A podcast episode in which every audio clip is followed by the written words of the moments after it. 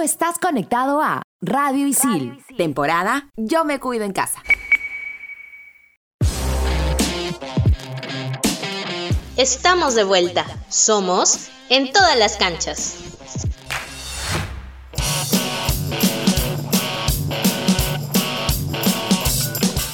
Hola, hola, ¿qué tal? ¿Cómo están? Bienvenidos a una edición más de En todas las canchas, un programa hecho por alumnos de la carrera de periodismo deportivo de ISIL. Salimos a través de Spotify de Radio ISIL. El día de hoy tenemos en esta edición un programa bastante interesante porque vamos a hablar sobre eh, algunos temas, pero el principal es el Gran Slam de tenis. Para llevarles la información, estoy como siempre acompañado de Mafe Loton. ¿Qué tal, Mafita? ¿Cómo estás?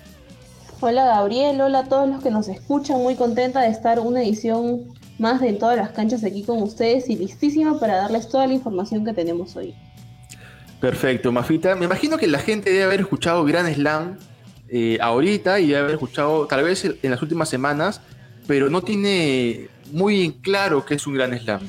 Entonces, para eso estamos nosotros aquí, para explicarles eh, un poquito qué es un Gran Slam y básicamente el Gran Slam es un ciclo tenístico formado por eh, los cuatro grandes torneos del año a nivel de tenis, que es el Australia Open, que es el primer torneo con el que se inaugura el año, primer torneo grande, eh, el Roland Garros, el Wimbledon y el US Open, que justo acaba de terminar hace algunas semanas, más Sí, y como bien dices, estos cuatro torneos tienen que tener también grandes ganadores, ¿no? Y si tenemos que hablar de, tenistas, de los más ganadores de estos Grand Slam, en la categoría masculina es nada más y nada menos que Roger Federer con 20 títulos.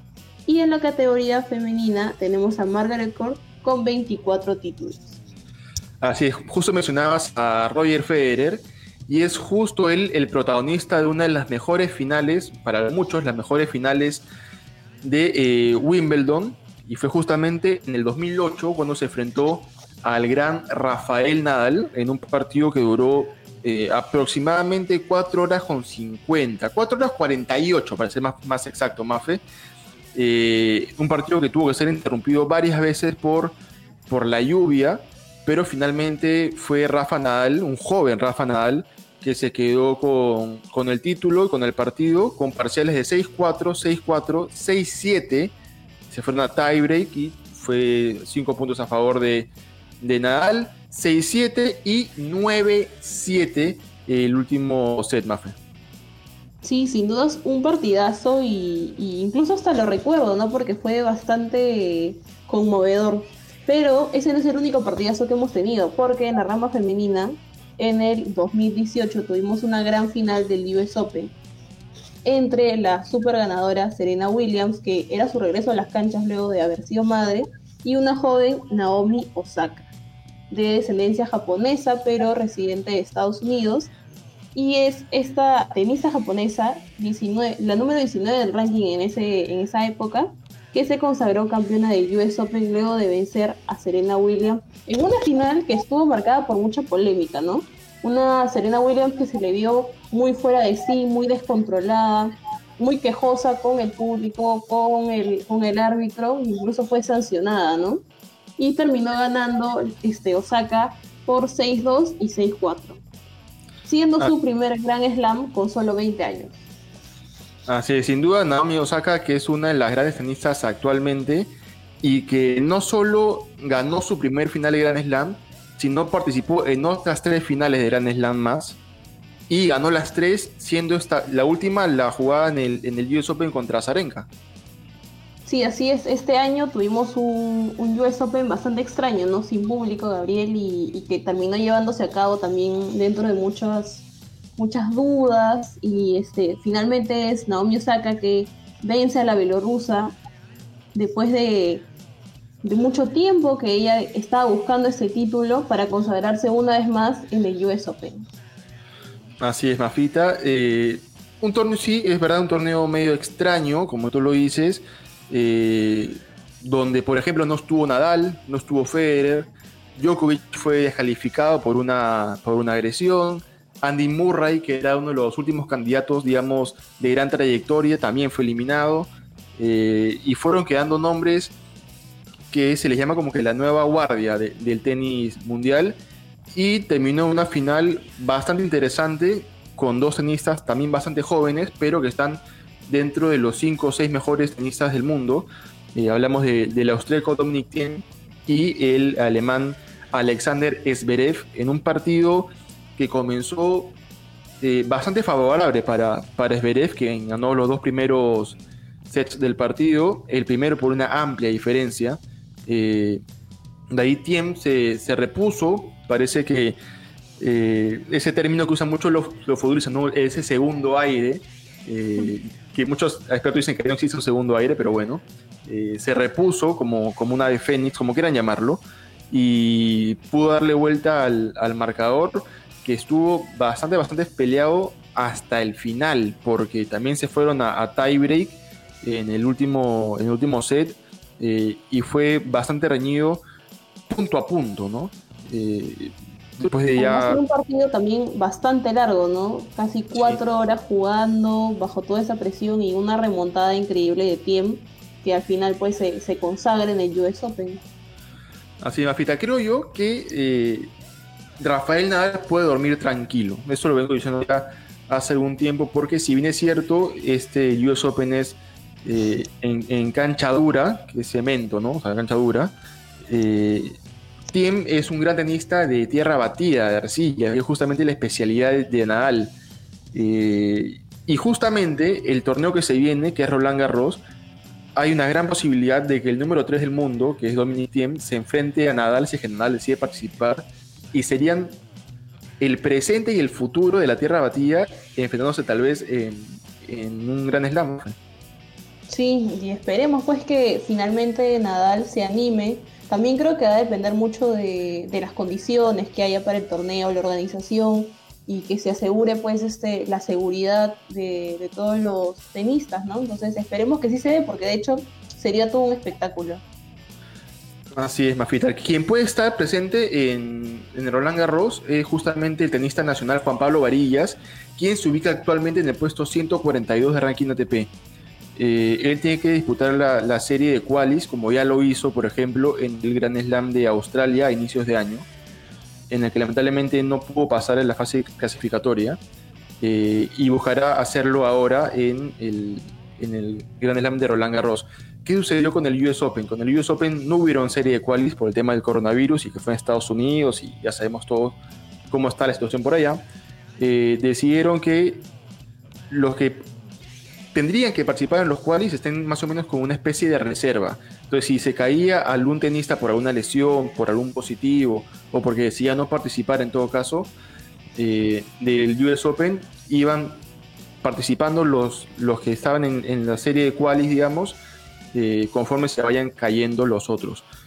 Eh, son 128 jugadores los que participan en un Gran Slam y Juan Pablo Varilla se quedó por cuatro lugares para entrar a, al US Open. Busca sacarse la espina ahora en, el, en el Roland Garros, Majita. Sí, esperemos que lo logren, ¿no? Porque qué, qué orgullo sería ver a un tenista peruano después de tanto tiempo en un Roland Garros y uno de los grandes más importantes, ¿no? Como hemos estado mencionando. Así es, el Gran Slam de Roland Garros que se lleva a cabo en, Europa. Eh, y si vemos un poquito el mapa de Europa, cerquita nomás a Francia está España. Y justamente para eso está Yanina, para contarnos más o menos eh, cuáles son los peruanos más exitosos en la, Liga, en la Liga Española. Recordemos que hace poquito nomás que Adrián Tapia debutó con el Celta de Vigo en la Liga Española, así que vamos a escuchar, eh, Mafita, el informe que nos trae el día de hoy, Yanina.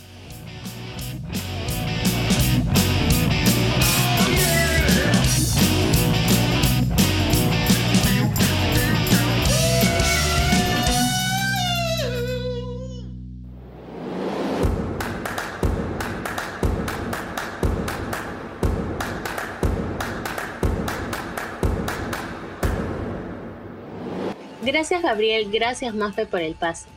A propósito del debut de Renato Tapia en la Liga Española con el Celta de Vigo, hoy vamos a repasar a los peruanos que han tenido éxito en su carrera en España.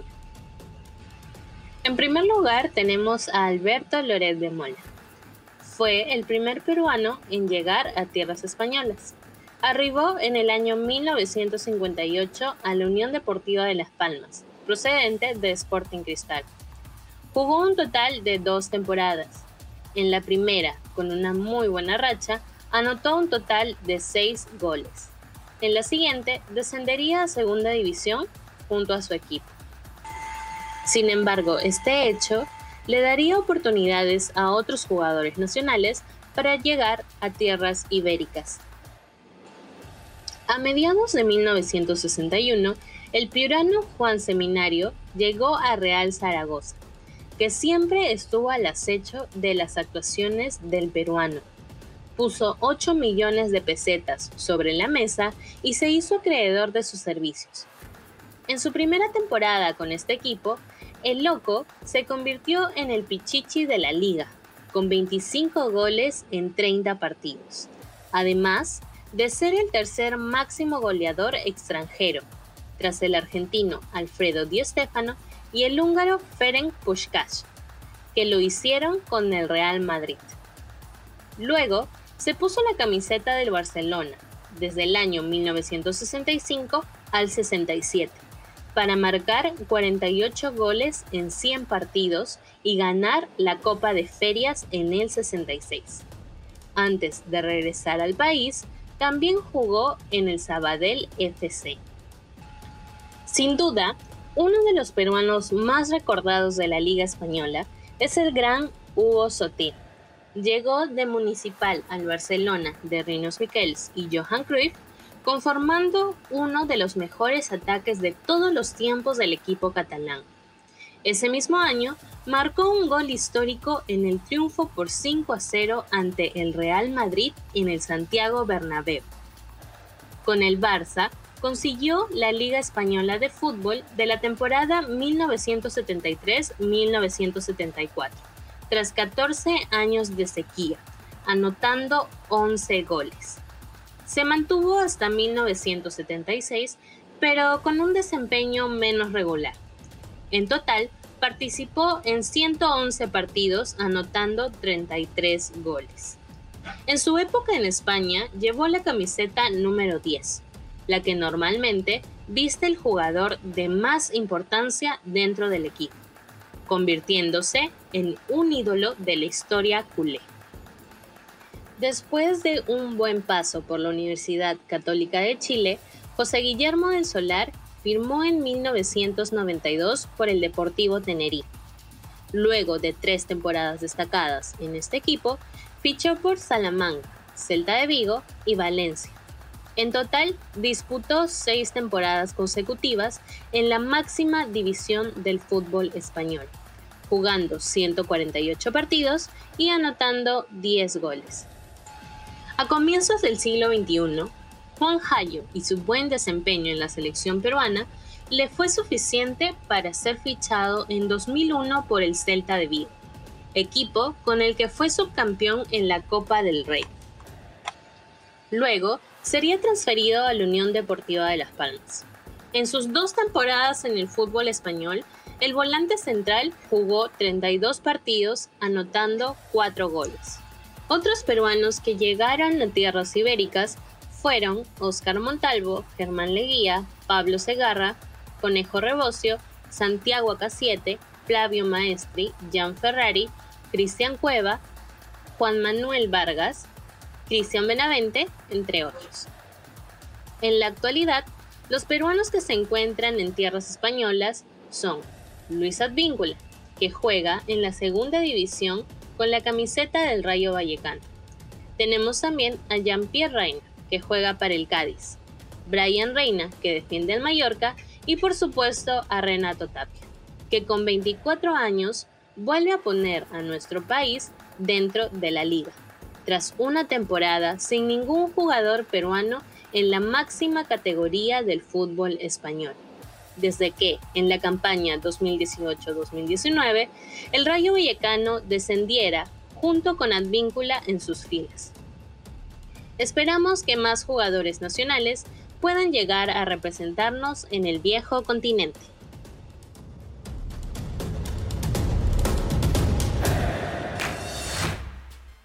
Ahí está el informe de Yanina con respecto a los peruanos más exitosos en la Liga Española, Mafita.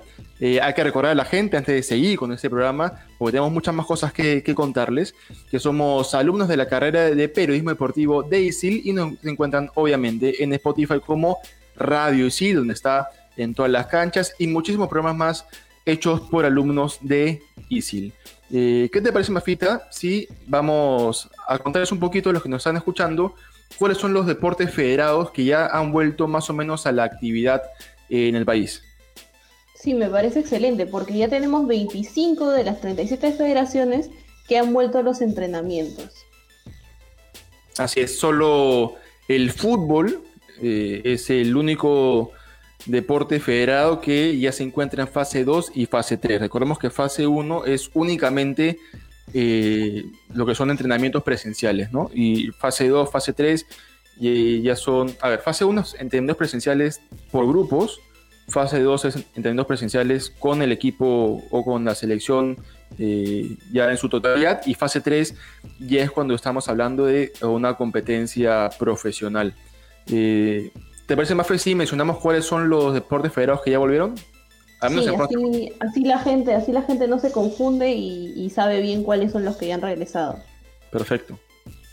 Bueno, eh, entonces, los que ya están entrenando en primera fase, eh, tenemos la lucha amateur, el badminton y el parabadminton, el levantamiento de pesas, el karate, el tenis y el tenis de silla de ruedas.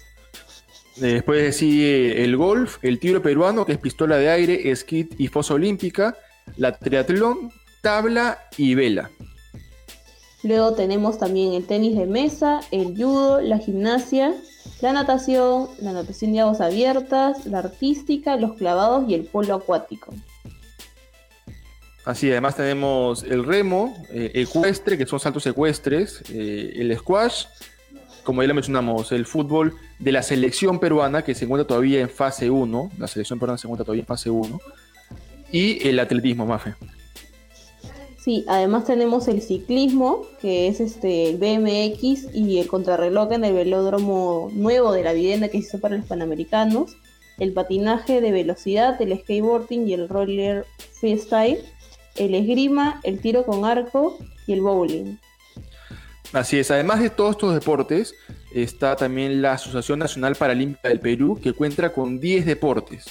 Estos son el el paraciclismo, la paranatación, el para powerlifting, el para judo, el para tiro, bocha, fútbol 5 de discapacidad visual y fútbol 5 PC, que es parálisis cerebral, y el para atletismo. Esos son los eh, deportes de los paradeportes, mejor dicho, que se eh, suman a la para, al para badminton, perdón, y al tenis en silla de ruedas. Sí, y es importante mencionar, bueno, como ya dijimos, el fútbol, la Liga 1, que ya se encuentra en segunda y en tercera fase. Y además contarle a la gente que en los próximos días hay más deportes que van a entrar en esos entrenamientos de primera fase, que son canotaje, actividades subacuáticas, hockey, polo, esquí acuático, billar, béisbol, taekwondo, paleta frontón, fisiculturismo y voleibol. Así, Mafita, así que la gente ya sabe ¿ah? eh, cuáles son los deportes que van a volver en los próximos días, cuáles son los deportes que ya están realizando actividades deportivas, ya sea entrenamiento o competencia, como el caso de la Liga 1. Eh, vamos llegando ya a la parte final del programa Mafe, pero no nos podemos ir sin antes eh, presentar una sección que, como tú bien sabes, a mí me encanta, que es el informe de Fórmula 1 que llega gracias a Rodrigo Díaz de las Casas.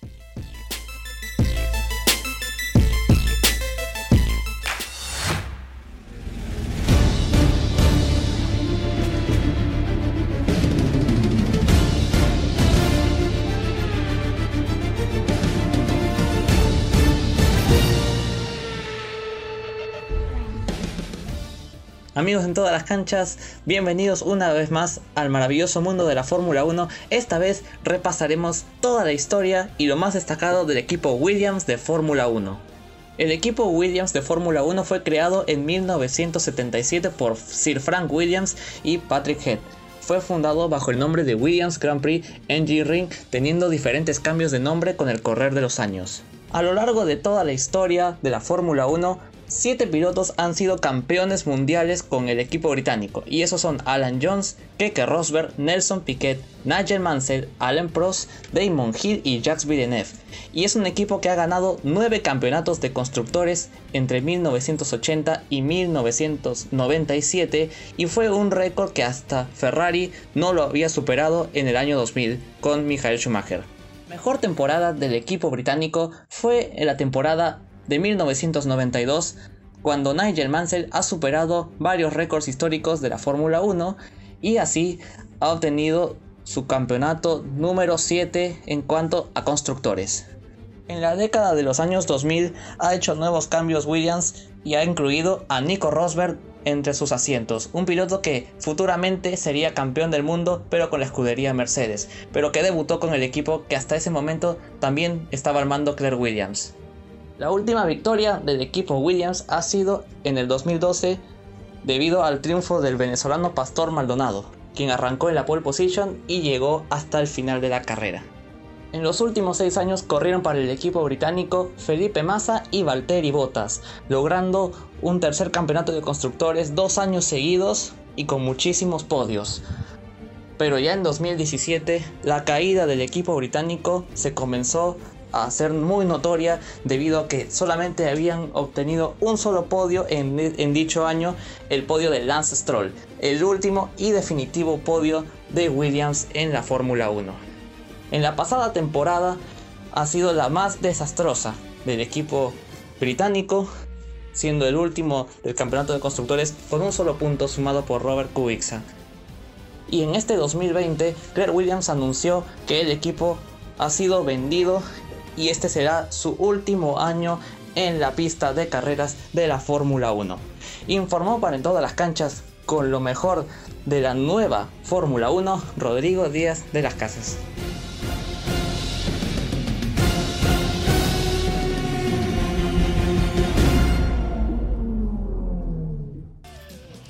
Ahí estaba el informe de Rodrigo Díaz de las Casas, como siempre, completito el informe, Mafia. No nos podemos quejar con respecto a los informes que nos trae siempre Rodrigo sobre la Fórmula 1.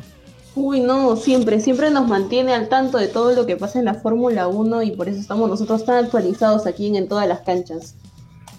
Así es, Mafita. Bueno, ha sido un placer, la verdad, estar una edición más aquí contigo y llevándoles la mejor información del deporte a toda la gente que nos escucha a través del Spotify de Radio Isil. Y recuerden que somos alumnos de la carrera de periodismo deportivo de Isil, Mafe.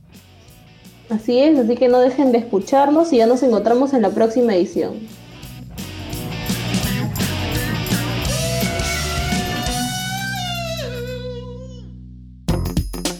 Trabajos, exámenes, clases remotas y nuestra nueva vida en casa. Estación Isil. Estrenamos los jueves.